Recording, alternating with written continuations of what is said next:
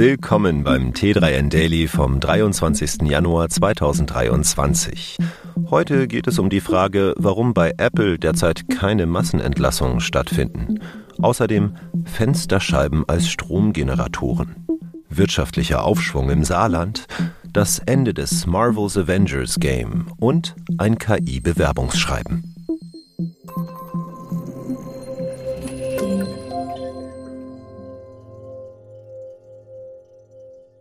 Apple bleibt von Massenentlassungen verschont.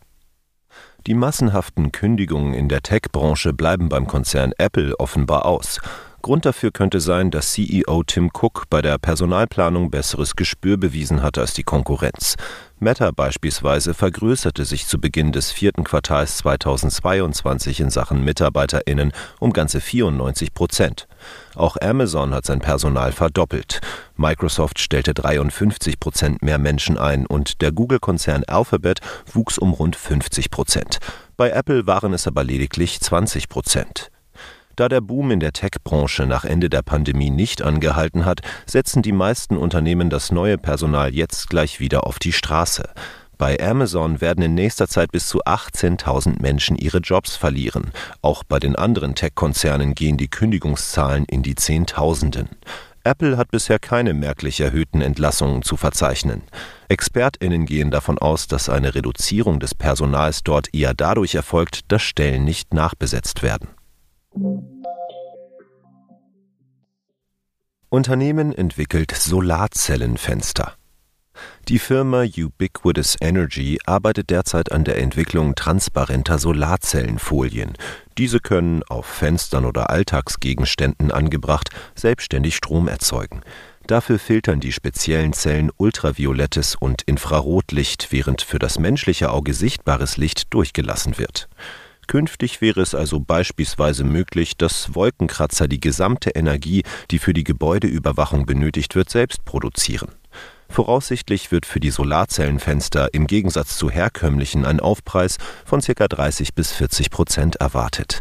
Weil sie nur einen Teil des Lichts umsetzen, ist die Energieproduktion deutlich geringer als bei gewöhnlichen Solarzellen. Dafür sind die Möglichkeiten der Nutzung um einiges vielfältiger. Der Fensterhersteller Anderson Corporation hat für das Projekt eine Finanzierung von 70 Millionen US-Dollar zugesagt. US-Chip-Hersteller will Fabrik im Saarland eröffnen. Es geht vielleicht bald wieder bergauf im Saarland. Offenbar plant der Chip-Hersteller Wolfspeed in Ensdorf das weltweit größte Werk für Siliziumkarbid-Chips. Gebaut werden soll das Werk auf dem Grund des ehemaligen Kohlekraftwerks. Die zukunftsträchtige Technologie kommt unter anderem bei Elektrofahrzeugen zum Einsatz, weshalb auch der Automobilzulieferer ZF Friedrichshafen bei der Planung des Standorts mit am Start ist. Neben eigenen Werken plant ZF auch eine Forschungseinrichtung vor Ort, um die technische Entwicklung der Chips voranzutreiben. Derzeit ist von einer Produktionsaufnahme in vier Jahren die Rede. Die Nachricht dürfte im Saarland für Erleichterung sorgen. Zuletzt hatte der Industriestandort durch die Abwicklung eines Ford-Werkes und Komplikationen mit dem Akkuhersteller Eswold einige negative Entwicklungen hinnehmen müssen. Hersteller stampft Marvel's Avengers Game ein. Das Live-Service-Spiel Marvel's Avengers wird im Laufe des Jahres eingestellt. Ab 31. März werden laut Entwicklerfirma Embracer keine neuen Inhalte mehr bereitgestellt. Alte Premium Cosmetics, die man zuvor kaufen konnte, werden ab diesem Zeitpunkt verschenkt. Mit dem 30. September endet dann auch der Support für das Spiel. Offenbar sind bei dem groß angelegten Projekt die erwarteten Spielerzahlen ausgeblieben und damit auch keine Einnahmen durch kostenpflichtige Inhalte erzielt worden. Neben technischen Schwierigkeiten bemängelten GamerInnen vor allem das langweilige Missionsdesign. In Live-Service-Spielen werden zusätzlich zum Kaufpreis viele Spielelemente mit einem weiteren Preisschild versehen.